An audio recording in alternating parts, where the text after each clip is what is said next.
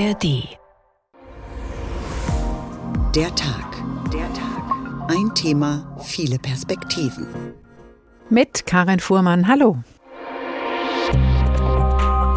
Die Klimakrise ist eine Gesundheitskrise, weil wir schon heute zahlreiche Auswirkungen der Erderhitzung auf unsere Gesundheit spüren. Der Patient Erde ist krank. Von einem Moment auf den anderen bekam ich sehr hohes Fieber. Denguefieber, Gelbfieber oder Westnilfieber. Leptospirose im Volksmund auch Schweinhüterkrankheit genannt. Da gibt es natürlich auch Leute, die schon befürchten, dass die Malaria nach Deutschland kommen könnte. Dieses Mückenpack. Wir wissen, dass mit voranschreitender Klimakrise die Häufigkeit von psychischen Erkrankungen zunimmt.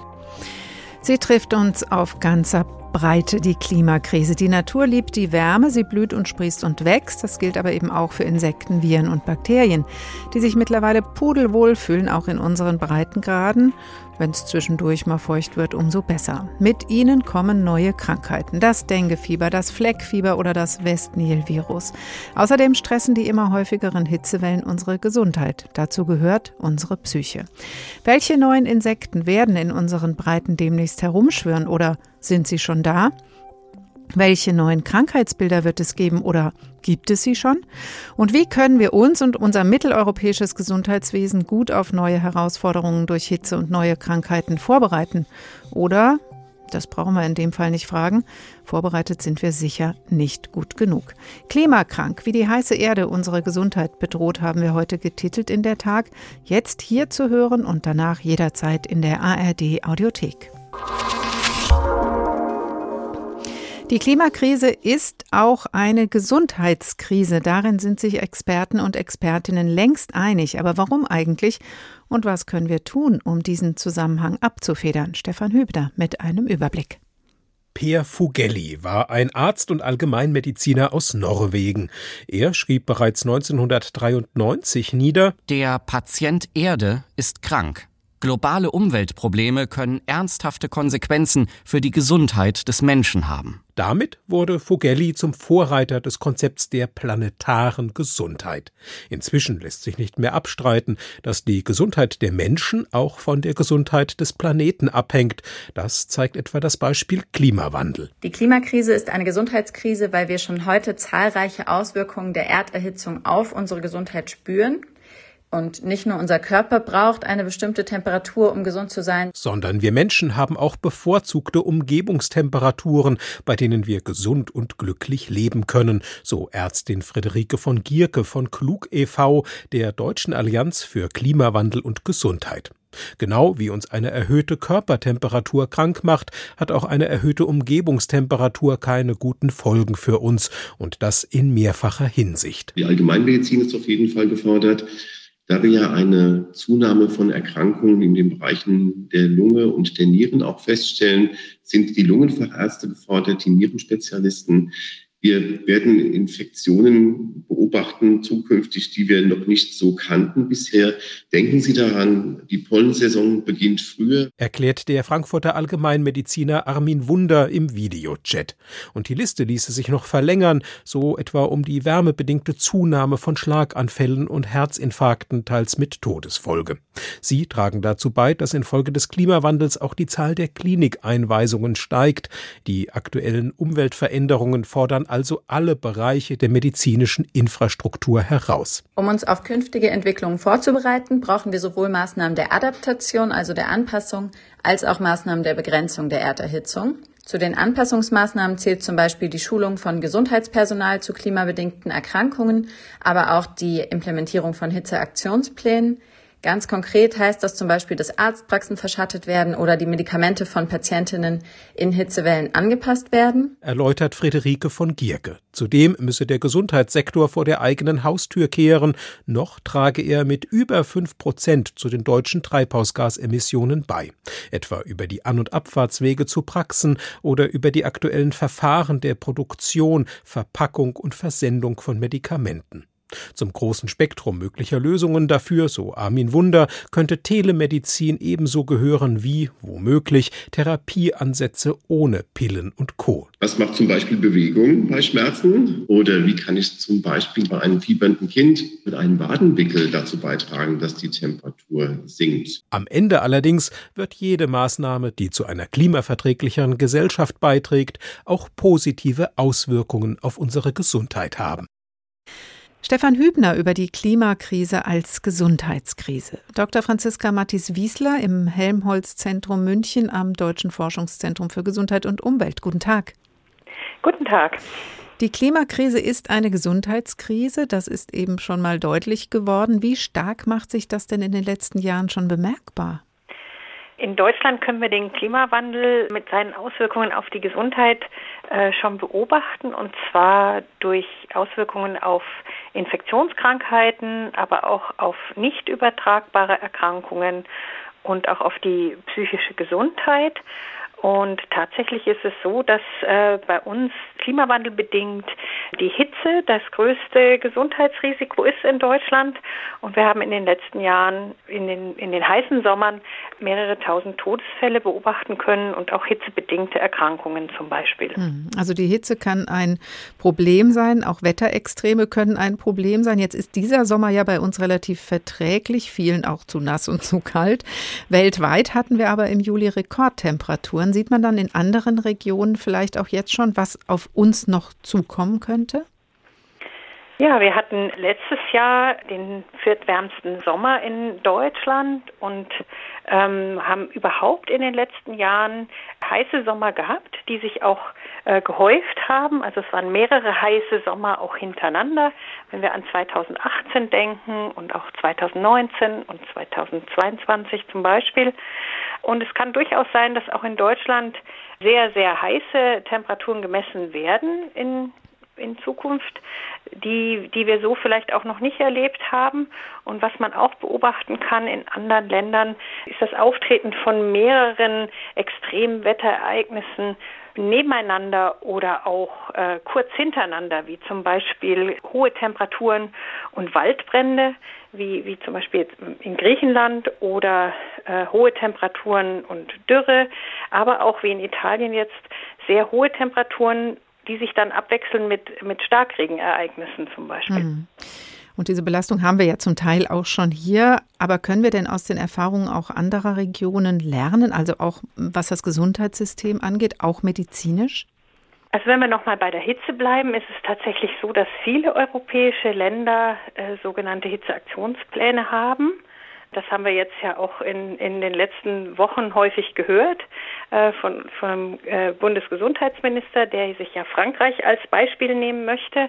Aber auch Italien hat einen solchen Plan oder England.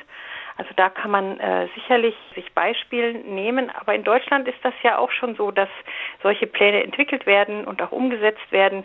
Gerade in Hessen ist ja so ein Plan jetzt auch bereit. Mhm, und in Berlin wird beraten. Trotzdem fragt man sich ein bisschen, es ist ja keine ganz neue Erkenntnis. Wir haben im Beitrag schon gehört, dass seit den 90er Jahren klar ist, dass das einen Zusammenhang gibt zwischen der Klimakrise und der Gesundheitssituation. Es war also schon Zeit, sich auf die Herausforderungen einzustellen. Was jetzt den Gesundheitssektor an sich angeht, ist da auch was verschlafen worden?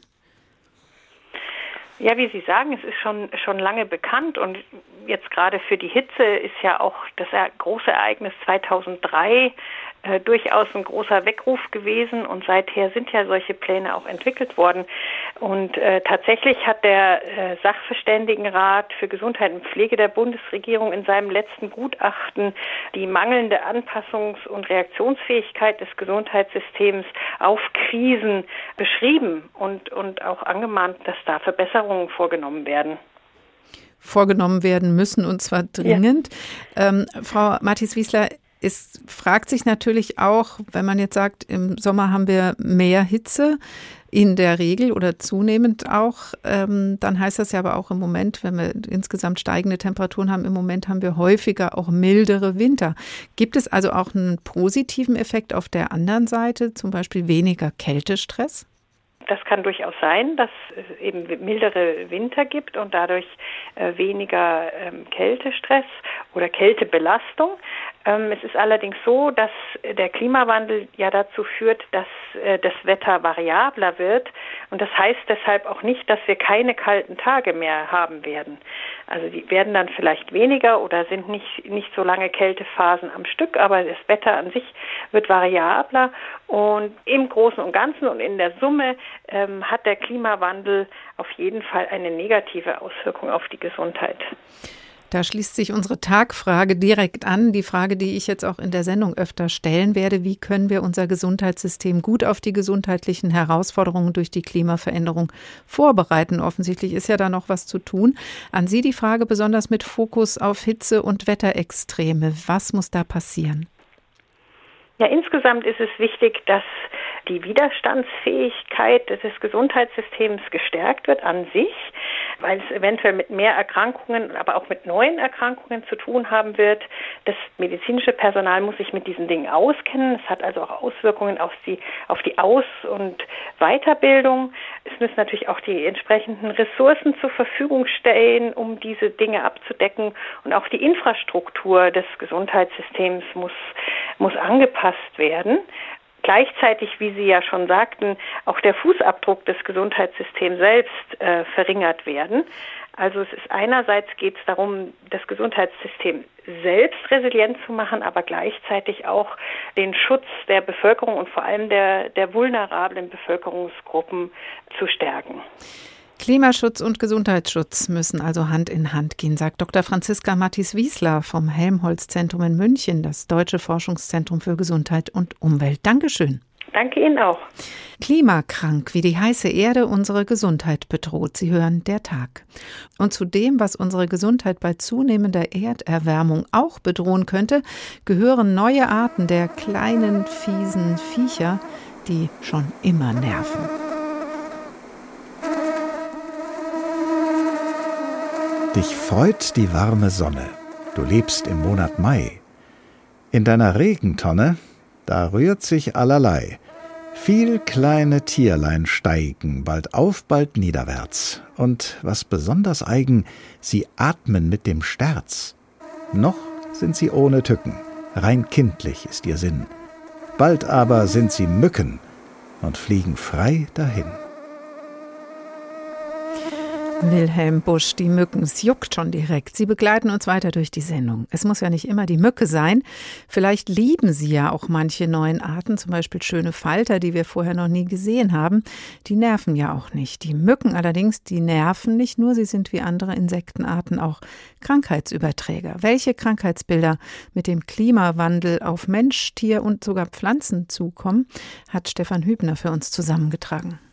Oh, I feel good. Egal ob Mensch, Tier oder Mikrobe, für jedes Lebewesen gibt es Umweltbedingungen, unter denen es sich besonders wohlfühlt. Wo diese herrschen, lebt die jeweilige Art. Ändern sie sich jedoch, verändern sich auch die Vorkommensgebiete der Arten, auch von solchen mit einer unangenehmen Eigenschaft, von Arten nämlich, die Krankheiten übertragen. Fieber. So werden bei uns mit dem Klimawandel auch immer mehr Tierarten heimisch, die schädliche Parasiten und Viren übertragen. Damit steigt die Wahrscheinlichkeit, dass wir künftig vor der Haustür Tropenkrankheiten begegnen, wie den Viruserkrankungen Denguefieber, Gelbfieber oder Westnilfieber. Oder wie einer der bekanntesten Tropenkrankheiten, die von Parasiten verursacht wird, der Malaria. Da gibt es natürlich auch Leute, die schon befürchten, dass die Malaria nach Deutschland kommen könnte, wenn es bei uns immer wärmer wird. Allerdings ist es natürlich auch so, dass wir die Malaria aus Europa ganz zurückgedrängt haben. Es gab bei uns in Europa Malaria. Also zum Beispiel die Po-Ebene war ehemals verseucht mit Malaria und dort hat man sie erfolgreich bekämpfen können. So Professor Thomas Schmidt im Gespräch mit HR Info. Er leitet das Senckenberg Deutsche Entomologische Institut in Müncheberg. Aber ausgeschlossen ist es trotzdem nicht, dass der Klimawandel diese und andere Krankheiten wieder aufleben lässt, die wir bei uns längst für besiegt hielten. Er kann aber auch dazu führen, dass wir häufiger an Krankheiten leiden, die es bei uns bereits gibt. An Frühsommer-Meningoenzephalitis etwa, die zu Hirnhautentzündung führen kann. Sie wird von Zecken übertragen und Zecken sind bei höheren Temperaturen länger im Jahr im Freien unterwegs. Manche Arten, die sich dank des Klimawandels weiter ausbreiten, übertragen keine Krankheiten und sind trotzdem schädlich. Wie die asiatische Kirschessigfliege. Sie schadet frischem Obst. Schuld daran ist der Legebohrer am Hinterleib des Fliegenweibchens. Damit kann sie eine gesunde, intakte Fruchthaut öffnen, um das Ei unter die Haut einzuschieben. Und das macht sie besonders gerne in die reifenden, kurz vor der Ernte stehende Früchte. Die Larven entwickeln sich, sie fangen an, in der Frucht zu fressen, sie geben Enzyme ab, dass das ganze Gewebe auch leichter zerfällt, besser aufzunehmen ist. Und das Ende vom Lied ist eben, die Frucht kollabiert, sie fällt zusammen und in äh, weniger als einer Woche können die Früchte wirklich komplett verdorben sein. Erzählt Insektenforscherin Heidrun Vogt vom Julius Kühn Institut in Dossenheim. Der Klimawandel kann sich also auch auf die Gesundheit von Pflanzen auswirken. Ein weiteres Beispiel ist dafür der Mehltau. Wärmere Winter und trockenere, wärmere Frühjahre fördern den Befall von Pflanzen mit diesem Pilz. Am Beispiel einer anderen Pilzerkrankung lässt sich zudem beobachten, wie das Wechselspiel unter anderem von Krankheiten und Klimawandel eine Art bis an den Rand der Ausrottung bringen kann. Es geht um den Feuersalamander und den Besalpilz. Das ist ein Hautpilz, den haben natürlich wer sonst wir Menschen eingeschleppt und äh, dieser setzt sich in der Haut fest, führt zu Hautläsionen, wo dann Bakterieninfektionen auftreten. Die Haut des Salamanders wird aufgelöst zum großen Teil und die Haut ist ein wichtiges Atmungsorgan für die Feuersalamander. Das heißt, innerhalb von zwei bis drei Wochen sterben die Tiere eines ganz erbärmlichen, qualvollen Todes. Sagt Biologe Wolfgang Rades aus Dillenburg. Kommen die so geschädigten, von Natur aus Feuchtigkeit liebenden Salamander dann auch noch mit den Auswirkungen des Klimawandels in Kontakt, dann sind die Aussichten für ihr Überleben trübe. Da braucht es dann auch keine Krankheiten übertragende Mücke mehr. Stefan Hübner über mögliche Folgen der Klimaerwärmung, schädliche Folgen für Pflanze, Mensch und Tier. Hinter manchen kann die Mücke stecken. Professor Thomas Schmidt, Insektenforscher und Direktor des Senckenberg Entomologischen Instituts in Müncheberg, haben wir eben schon kurz gehört im Beitrag. Aber es sind noch Fragen offen zur Veränderung der Insektenwelt. Deswegen dürfen wir noch einmal mit Professor Schmidt sprechen. Hallo, Herr Schmidt. Hallo. Wegen des relativ milden Winters wurde uns ja ein mückenstarker Sommer vorhergesagt. Ist das eingetreten? Ja, das sieht durchaus so aus. Denn es hat ja im Winter war es nicht nur mild, sondern es hat ja auch schön geregnet. Und deshalb sind die Habitate, in denen sich die Mücken entwickeln, alle schön feucht gewesen. Und das hat wunderbar geklappt. Also im Wald, äh, ja, da trifft man die Plagegeister jetzt doch öfters an. Neue Insektenarten werden bei uns jetzt auch heimisch, so steht es auch im neuen Bericht des RKI zu Klima und Gesundheit. Welche neuen Insektenarten sehen wir denn da? Oh, das ist ein ganzes Spektrum an Insektenarten, die jetzt sich ausbreiten können. Und zwar sind das nicht immer nur Arten, wo man sagt, oh, das ist aber schrecklich, dass die sich ausbreiten, sondern es ist zum Beispiel auch so, dass ich, äh, wenn ich vor mein Institut trete, jetzt seit Jahren dort im Sommer den Segelfalter sehen kann, den es früher nicht gab. Der hat sich also nach Norden ausgebreitet. Oder äh, viele andere Arten haben das auch getan, sich eben ausgebreitet, die eigentlich sehr schön sind, wie Holzbienen und sowas. Also es ist nicht alles immer nur ganz mhm. schrecklich, was sich ausbreitet, aber es sind natürlich auch Arten dazugekommen, die wir nicht so gerne haben. Und dazu gehört äh, die viel gescholtene Tigermücke die eben aus Ost- und Südostasien stammt, die nach Europa gekommen ist, in Südeuropa sich mittlerweile so richtig festgesetzt hat. Also in der Po-Ebene ist das eine ganz schlimme Plage mittlerweile. Und jetzt haben wir die Tigermücke auch in Deutschland und es sieht so aus, dass sie im Oberrheingraben zumindest jetzt stabile Populationen hätte und dass wir diese Art jetzt in Deutschland haben. Mhm. Und damit auch die Erkrankung, die sie bringen kann, Dengue und Zika-Virus zum Beispiel, kann sie übertragen. Aber gibt es auch andere tropische Insektenarten, die vielleicht sagen, nee, im Winter ist mir das hier zu kalt, da bleibe ich lieber doch nicht? Ja, selbstverständlich. Also richtig tropische Insektenarten, die können bei uns überhaupt nicht überleben, weil sie eben Frost nicht vertragen. Und also auch bei den übelsten Klimawandelszenarien werden wir natürlich Frost auch in Zukunft im Winter haben, so dass die richtigen volltropischen Arten, die können bei uns nicht überleben, egal wie schlimm der Klimawandel auch werden wird. Jetzt haben Sie, Herr Schmidt, als Insektenfreund eben schon gesagt, es gibt natürlich auch welche, über die Sie sich freuen, der Segelfalter oder auch die europäische Gottesanbeterin. Das gehört ja auch dazu, die neu ist bei uns. Grundsätzlich kann man auch sagen, es wurde jahrelang vom Insektensterben gesprochen. Mehr Insekten kann ja eigentlich auch eine erfreuliche Entwicklung sein. Wir richten ja jetzt auch Blühstreifen ein und Sommerblumenwiesen, Wildblumenwiesen, um einfach insektenfreundliche Grünflächen zu haben. Also ein bisschen was ist da schon auch insgesamt positiv dran? Naja, ich meine, wieder mehr Insekten, das fände ich als Insektenforscher natürlich ganz toll.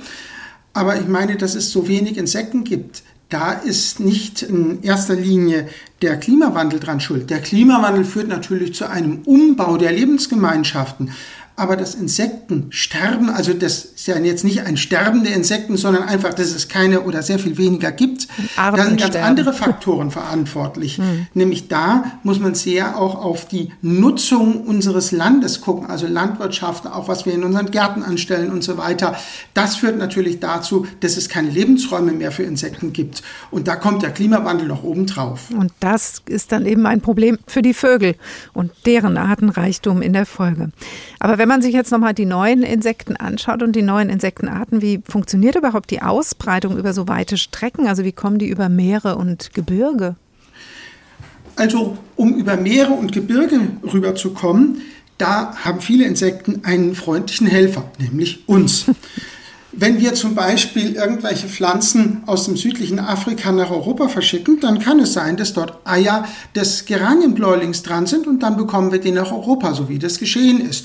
Oder wenn wir irgendwelche Eisenbahnwaggons zwischen Ungarn und Berlin hin und her fahren lassen, dann kann es durchaus sein, dass dort ein Gottesanbeterinnen-Kokon ist. Und die ersten Gottesanbeterinnen, die im Berliner Raum aufgetreten sind, die sind in der Nähe von Schienen äh, gefunden worden. Das heißt, da war mhm. wahrscheinlich die Eisenbahn der Transporteur. Dann gibt es Möglichkeiten, über Holz schädliche Tiere zu transportieren. Es kann sein, dass über kleine Pfützchen dann eben unsere beliebten Mücken zu uns kommen. Also wir Menschen haben da jede Menge Möglichkeiten, mhm. wie wir eben Arten, die nicht an eine Stelle gehören, dort auch hinbringen. Oder Ballastwasser in Schiffen. Ganz viele Möglichkeiten, wie wir allen möglichen Arten den. Eintritt an ganz viele Stellen der Erde ermöglichen. Verdrängen denn diese neue Arten auch alteingesessene oder verändert sich überhaupt die Insektenwelt auch durch den Klimawandel, weil es für die traditionellen Arten irgendwie ungemütlich wird, eben zum Beispiel zu warm? Also wir beobachten sehr stark, dass Arten, die am Rand ihrer Klimanische sitzen, also am kühleren Rand, dass die bei uns verschwinden. Also in den Hochlagen der Mittelgebirge, da gibt es Arten, wie zum Beispiel gewisse Feuerfalter, die werden immer weniger und da ist die Gefahr da, dass sie verschwinden werden. Wir haben zum Beispiel in Salzburg untersucht, was mit den Hochgebirgsarten ist und da konnten wir feststellen, dass sie sich im Schnitt in den letzten 60 Jahren um 300 Meter nach oben verschoben haben und irgendwann ist eben schon Schluss. Das heißt also, die Arten, die es kühler möchten, die verschwinden. Die Arten, die es wärmer möchten, die können sich ausbreiten. Das sind ganz natürliche Prozesse, die man mit dem Klimawandel natürlich anstößt. Jetzt wissen Sie als Insektenforscher, Herr Schmidt, sehr viel über diese Tiere. Wissen Sie denn genug? Also das stelle ich mal mit Blick auf unsere Tagfrage, diese Frage auch an Sie. Wir fragen ja in der Sendung, wie können wir uns gut auf die gesundheitlichen Herausforderungen durch die Klimaveränderungen vorbereiten? Auch jetzt mal geschaut auf die neuen Insektenarten. Haben wir das im Griff? Wissen wir, was bei uns so rumschwirrt und schwirren wird in nächster Zeit oder müssen wir da noch mehr herausfinden? Ganz klare Antwort. Wir wissen definitiv nicht, welche Arten wir alle in Deutschland haben. Ich meine, wir wissen das bei Vögeln, wir wissen das bei Tagfaltern, wir wissen das weitgehend bei Säugetieren, aber wenn wir auf die Insekten gehen oder auf andere Wirbellose, dann ist es so, dass wir ganz viel nicht wissen. Wir kennen noch nicht mal die Arten, die bei uns vorkommen, geschweige denn, wie sie wirklich verbreitet sind und noch viel weniger, was sie wirklich alles tun. Wir haben hier in dem Bereich der wenig bekannten biologischen Vielfalt noch ein riesiges Forschungsfeld und es wäre unglaublich notwendig, hier wirklich sehr viel mehr an Forschungsgeldern zu investieren, um dieses Meer zu verstehen. Denn nur das, was wir verstehen, das können wir schützen und vor dem können wir uns auch schützen in den Fällen, in denen eben wir hier Probleme mit unserer Gesundheit durch die biologische Vielfalt bekommen. Ein dringender Appell des Insektenforschers Professor Thomas Schmidt, Direktor des Senckenberg Entomologischen Instituts in Müncheberg. Vielen Dank, Herr Schmidt. Klimakrank, wie die heiße Erde unsere Gesundheit bedroht. Sie hören der Tag, ein Thema, viele Perspektiven. Und da ist sie wieder. Wilhelm Busch ist wenig begeistert.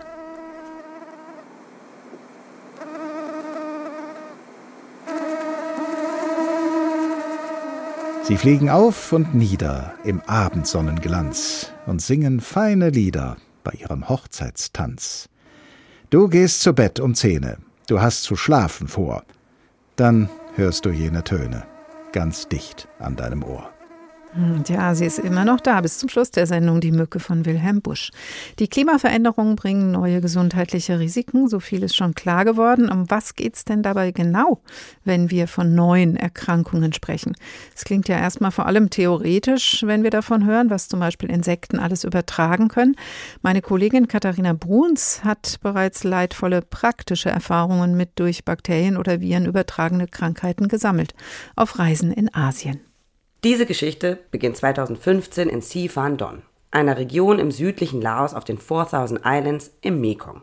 Sie haben vielleicht schon einmal davon gehört, besser nicht in stehenden Gewässern zu baden, sondern dort, wo das Wasser fließt.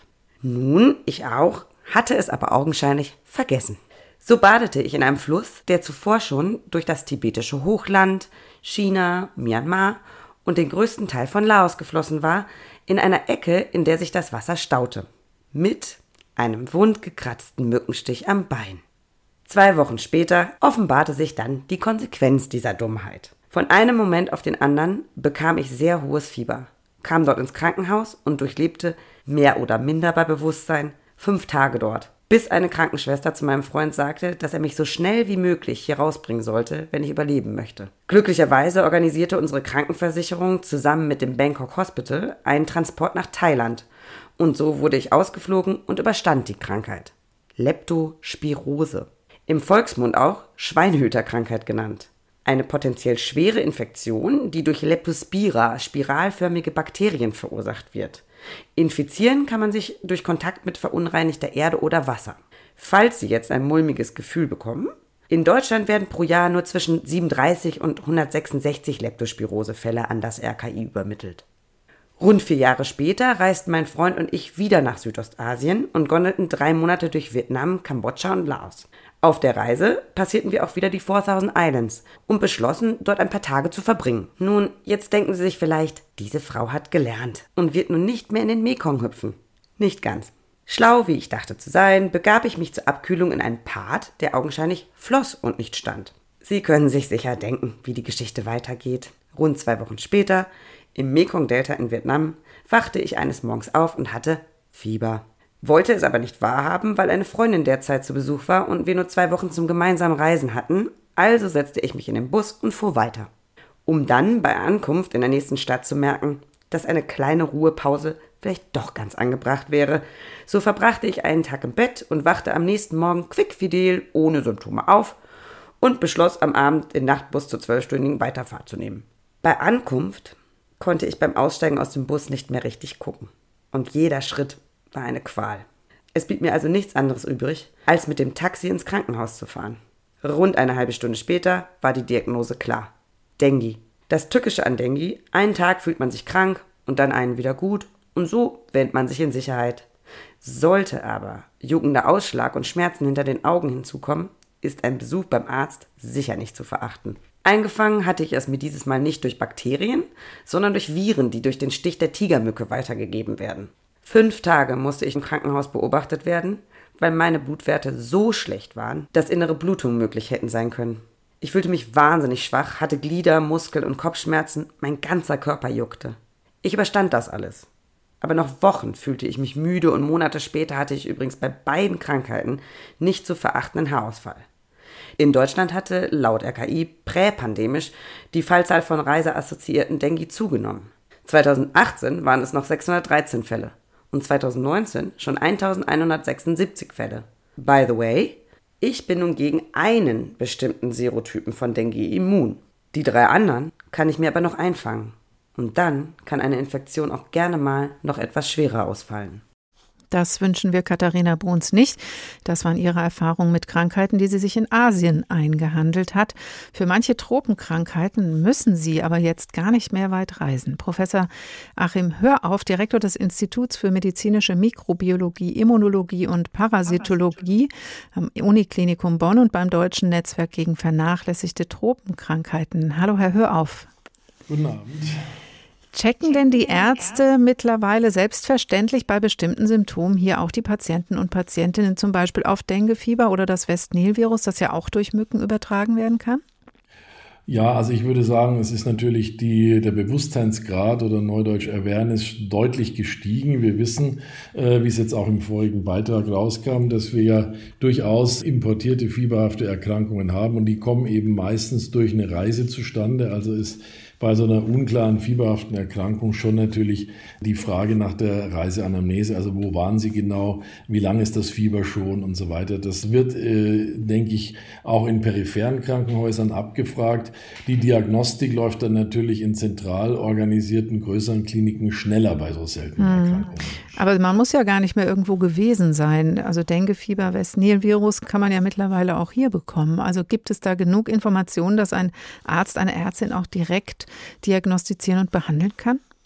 Also ich weiß jetzt äh, nicht, ob überall das schon angekommen ist, dass es Dengue auch vereinzelt in Europa äh, gegeben hat in der Übertragung. Äh, in Deutschland jetzt ist das noch nicht aufgetreten, aber es könnte natürlich theoretisch sein, vor allem wenn wir so Wärmeperioden haben, wo sich die Temperaturen dann auch deutlich über 20 Grad im Schnitt und auch nachts kaum kühler verhalten, dann ist natürlich auch äh, einerseits die Mückenpopulation verstärkt vorhanden und andererseits können die auch leichter übertragen. Also im Prinzip geht es, es werden aber voraussichtlich im Moment noch Raritäten sein. Beim Westnilfieber ist es durchaus nicht unbedingt so. Da haben wir schon einige Dutzend nachgewiesene äh, Erkrankungen, die innerhalb Deutschlands gelaufen sind. Und da ist die Dunkelziffer sicher sehr hoch, weil die Erkrankung meistens mild läuft.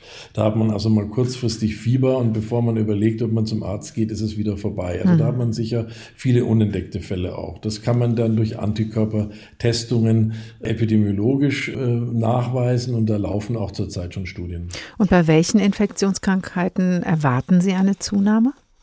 Naja, grundsätzlich schon Viren, äh, die halt durch äh, Insekten übertragen werden. Wir haben es ja in den vorherigen äh, Beiträgen gehört, ich glaube vor allem in dem von Herrn Kollegen Schmidt, ähm, dass die Tigermücke zum Beispiel jetzt sesshaft ist und auch aus Deutschland wahrscheinlich nicht mehr wegzubringen ist. Die überträgt eine ganze Reihe von Krankheiten, wie zum Beispiel eben auch, auch die, die gefährliche Fieber ähm, durchführen können. Die würde das Dengue-Fieber und auch etliche andere übertragen.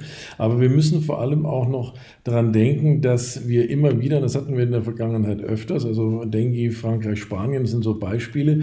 Es gibt auch ein anderes verwandtes Virus aus der Flavi- oder Gelbfiebervirengruppe, das Chikungunya-Virus. Das kam mal eingeführt aus der Insel Reunion nach Italien und ist da auch eine Zeit lang, äh, ein paar Wochen lang von einem äh, Individuum, also einem Menschen auf das andere übertragen worden. Also man muss auch als Arzt und natürlich die, auch die Reisenden dran denken, dass man Tropenerkrankungen auch mal in Südeuropa aufschnappt. Also wenn man gefragt wird, wo kommen Sie denn her, waren Sie irgendwie weiter weg, dann kann das also auch mal bedeuten äh, Italien, wo man gar nicht dran denkt. Mhm. Ähm, da gibt es auch andere parasitäre Erkrankungen, zum Beispiel Leishmaniosen, die viel von Hunden übertragen werden, allerdings auch wieder eine Mücke brauchen. Dann kriegt man so ulcerierende Krater in der Haut.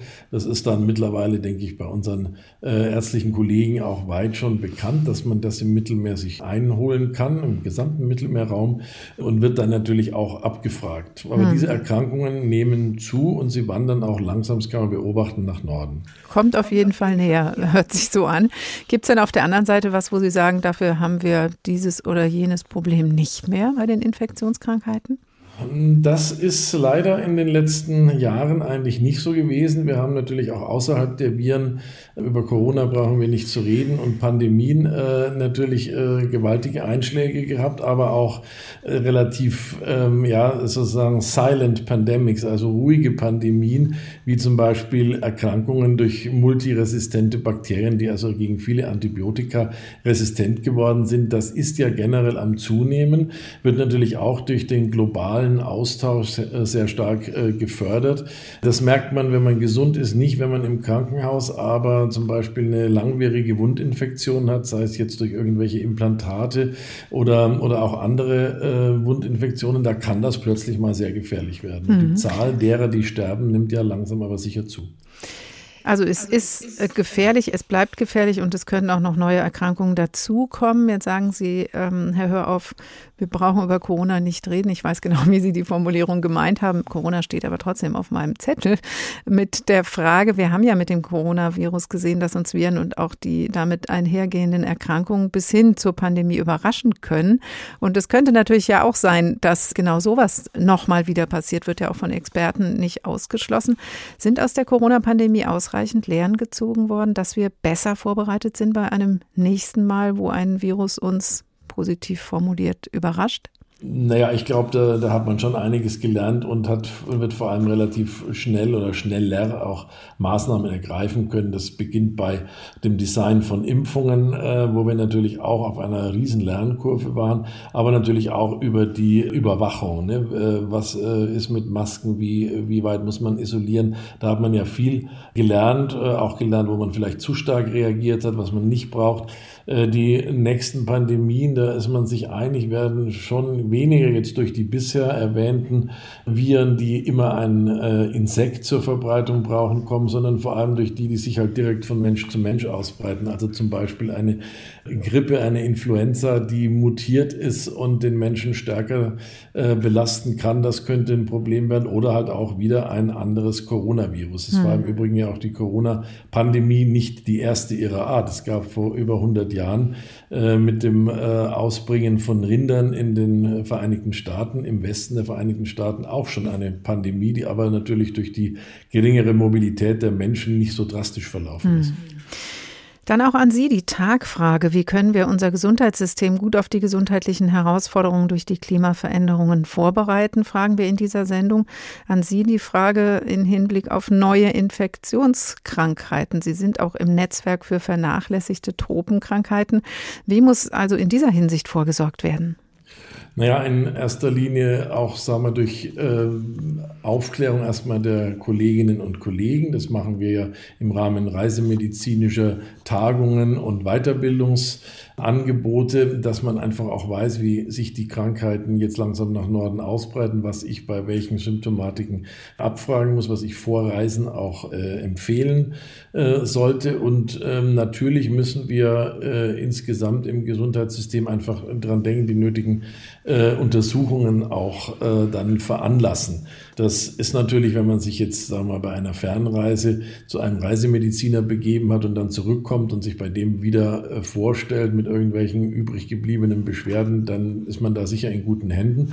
Wenn man äh, so relativ unerwartet, wie es auch die, die Kollegin im letzten Beitrag da äh, gesagt hat, denn vom Fieber überrascht wird und das wäre jetzt erst in Deutschland, dann äh, wird man eben hoffen, dass auch die Kollegen mittlerweile mhm. auch in einem periphereren Krankenhaus sich dann natürlich die fachärztliche äh, Hilfe, wenn es nicht selber vor Ort ist, rasch holen. Das macht man aber eigentlich immer. Das denke ich, äh, ist gegeben. Wir brauchen also weiter Aufklärung und am besten noch mehr Daten. Professor Achim Hörauf vom Uniklinikum Bonn, ganz herzlichen Dank. Klimakrank, wie die heiße Erde unsere Gesundheit bedroht, das ist unsere Titelzeile heute in der Tag. Und ein letztes Mal saust diese hier uns um die Ohren.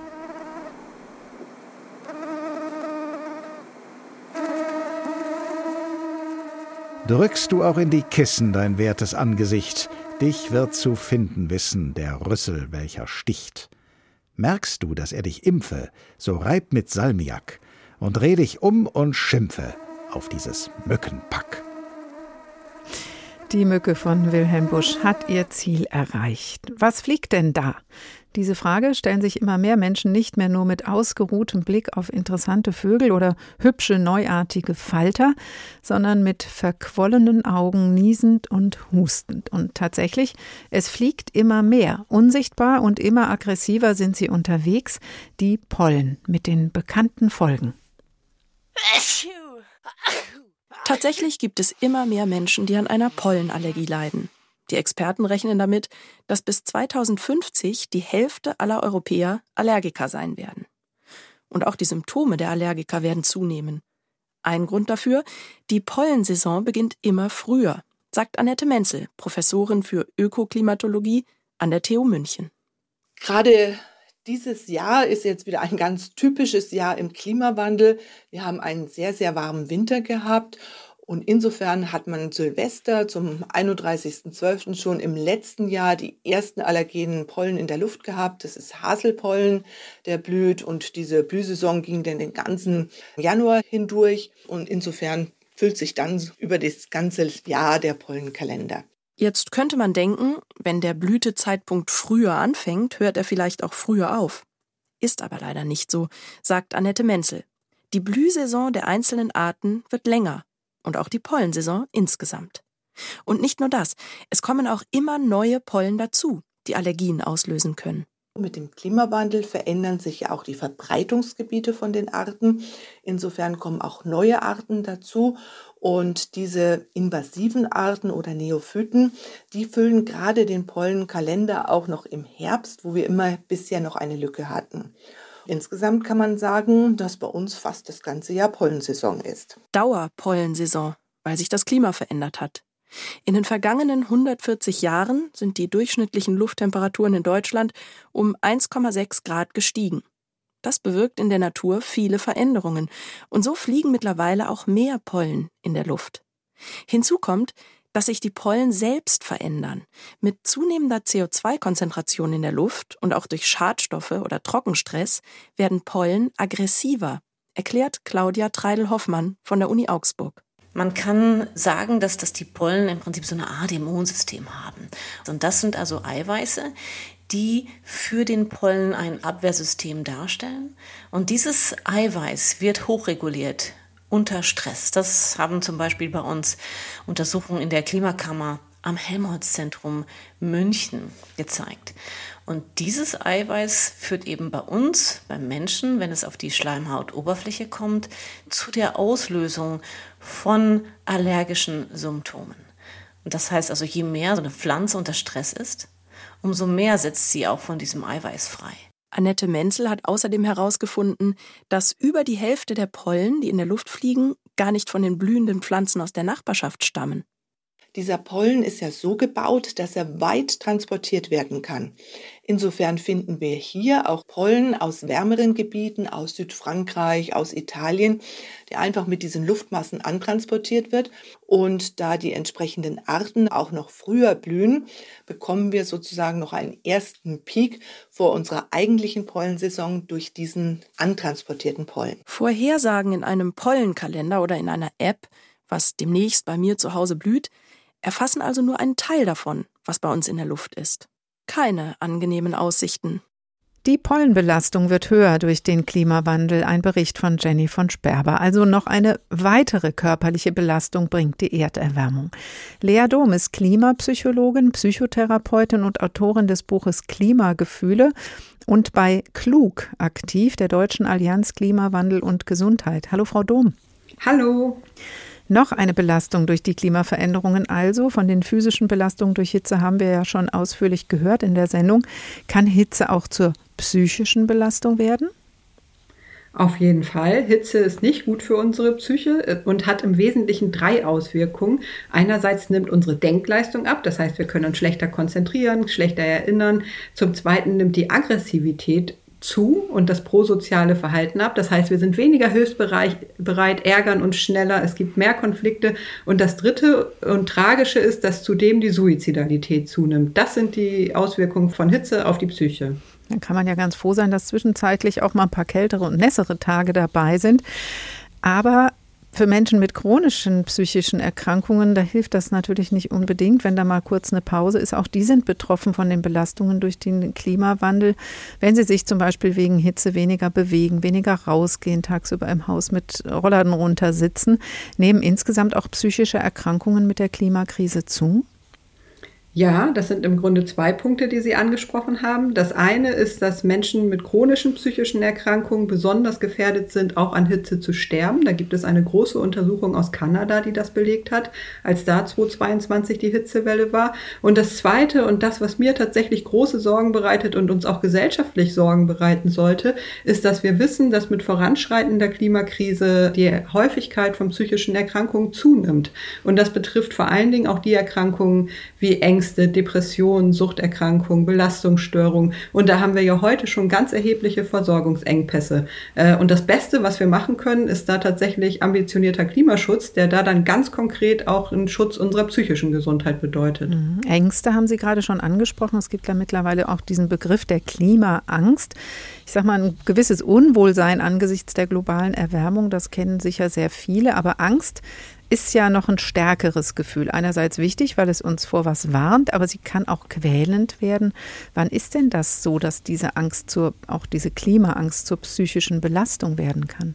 Ja, da gilt es fein zu differenzieren. Also Klimaangst ist eben keine Diagnose oder keine Angsterkrankung, sondern erstmal eine ganz berechtigte Reaktion auf eine reale Bedrohung. Also es handelt sich im psychotherapeutischen Sinne um eine Realangst, weil es einen realen Hintergrund hat. Dass wir die erleben, wenn wir uns auseinandersetzen mit diesem Thema, ist erstmal gesund und normal, richtig und wichtig, weil sie uns eben auch ins Handeln führen kann. Und da wissen wir inzwischen aus der Forschung, dass die Ängste nicht so, wie wir früher gedacht hatten, uns vor allen Dingen zum Erstarren bringen oder dass wir uns hilflos zurückziehen, sondern dass es für viele Menschen der erste Schritt ist, um selbst aktiv zu werden. Das klingt ja eigentlich nach einer ganz guten Reaktion, auch um diese Angst zu bewältigen. Trifft das denn jetzt alle Menschen oder besonders jüngere Menschen? Was beobachten Sie da? Wir wissen, dass besonders vulnerable Gruppen, also besonders gefährdete Gruppen für unangenehme Gefühle mit Bezug auf die Klimakrise tatsächlich jüngere Menschen sind, Kinder und Jugendliche. Das ist ja auch ganz verständlich, also weil wir gerade deren Zukunft verbauen und dass die noch viel mehr betreffen wird auf der Zeitachse. Zum anderen aber auch Menschen aus, die, die naturnah leben, also die zum Beispiel im Tourismus arbeiten, in der Landwirtschaft, die diese Veränderungen, diese ökologischen Veränderungen noch mal viel näher mitkriegen als andere die sind auch besonders hm. betroffen. Jetzt haben Sie schon gesagt, eine Umgangsform ist, aktiv zu werden. Manche schließen sich den Klimaprotesten an, manche gehen auch bis zur Radikalisierung. Hilft auch das bei der Bewältigung?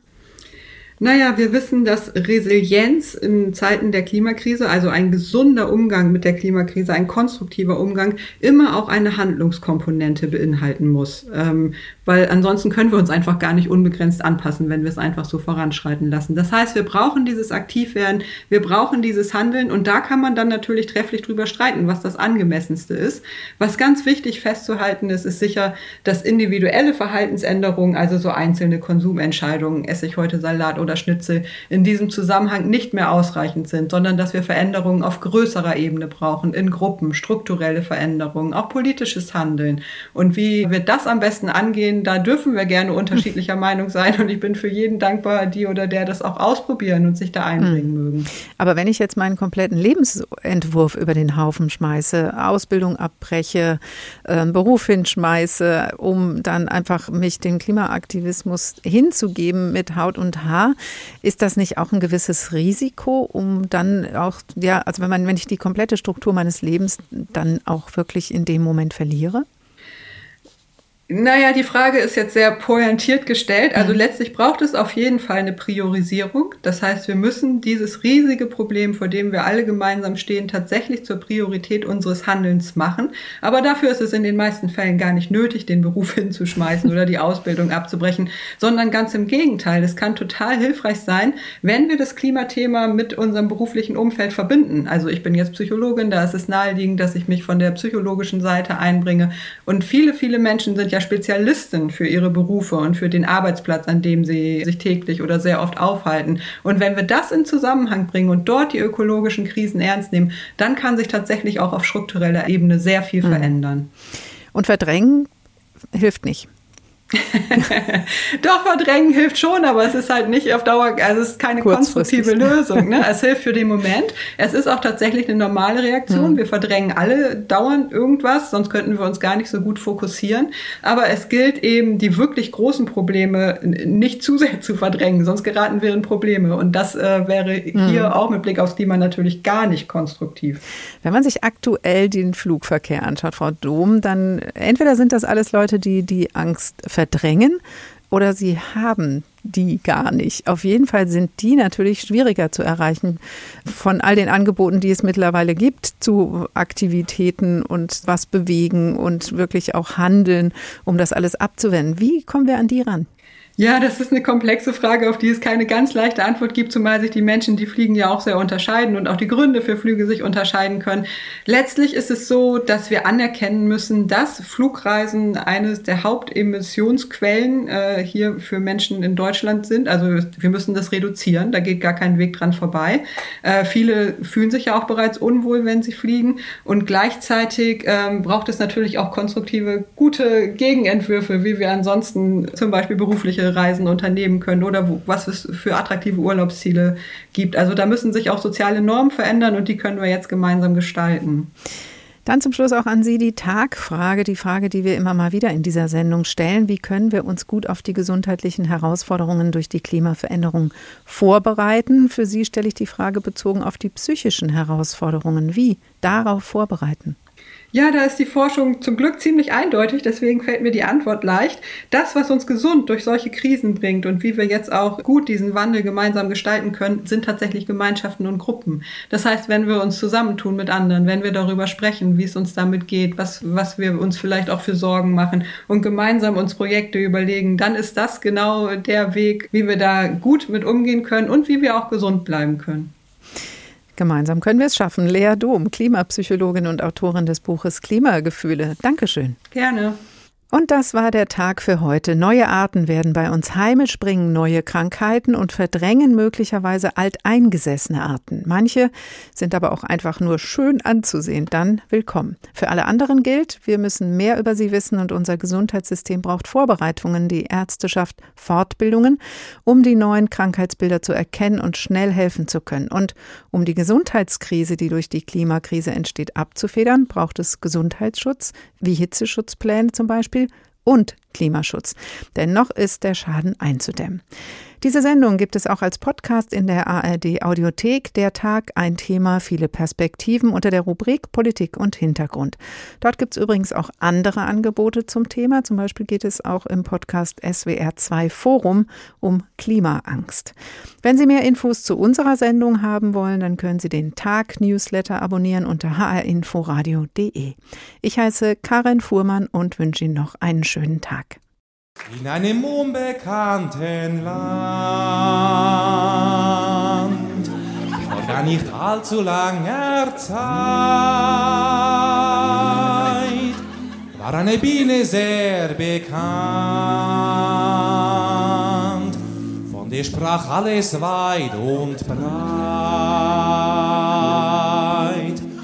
Und diese Biene, die ich meine, nennt sich Maya.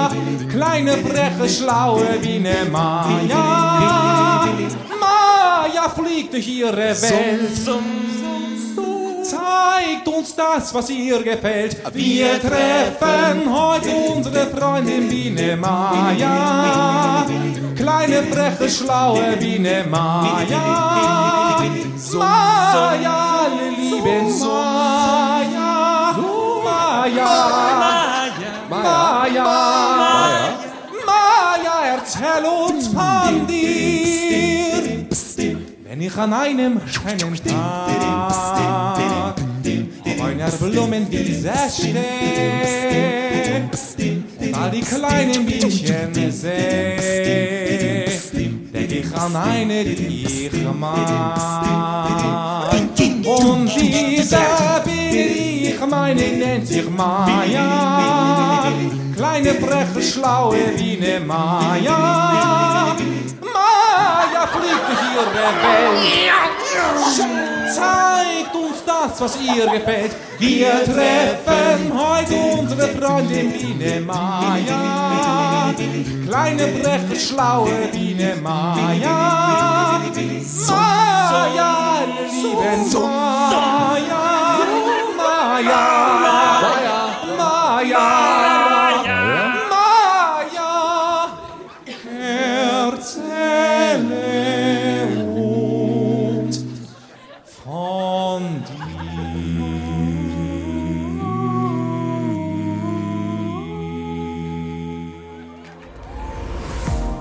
Der Tag. Der Tag. Ein Thema, viele Perspektiven.